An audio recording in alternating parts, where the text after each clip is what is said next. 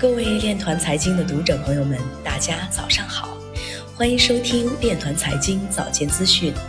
今天是二零二一年二月一号，星期一，农历庚子年腊月二十。首先，让我们聚焦国内新闻。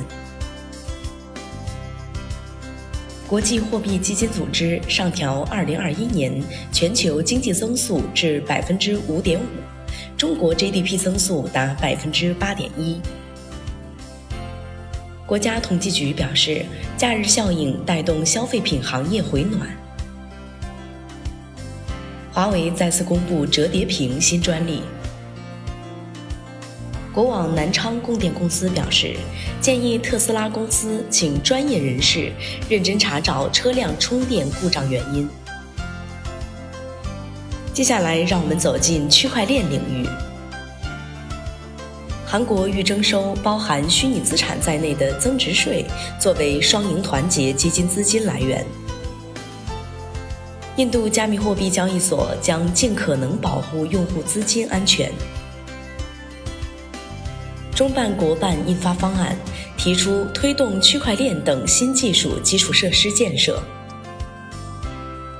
四币共超过六十万枚 UNI 从未知钱包转移至火币和币安。Coinbase 联合创始人表示，约百分之十美国人拥有加密货币。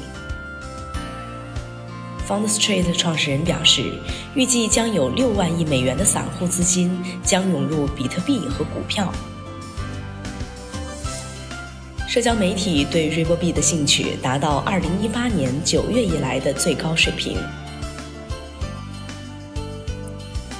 加密货币未来与政府监管之间的矛盾会呈上升趋势。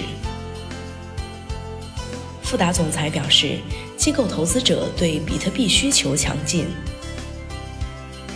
狗狗币的流行和购买是对现代货币垄断的抗议活动。DeFi 将经历两个阶段，未来将与实体经济活动相结合。以上就是今天链团财经早间资讯的全部内容，感谢您的关注与支持，祝您生活愉快，我们明天再见。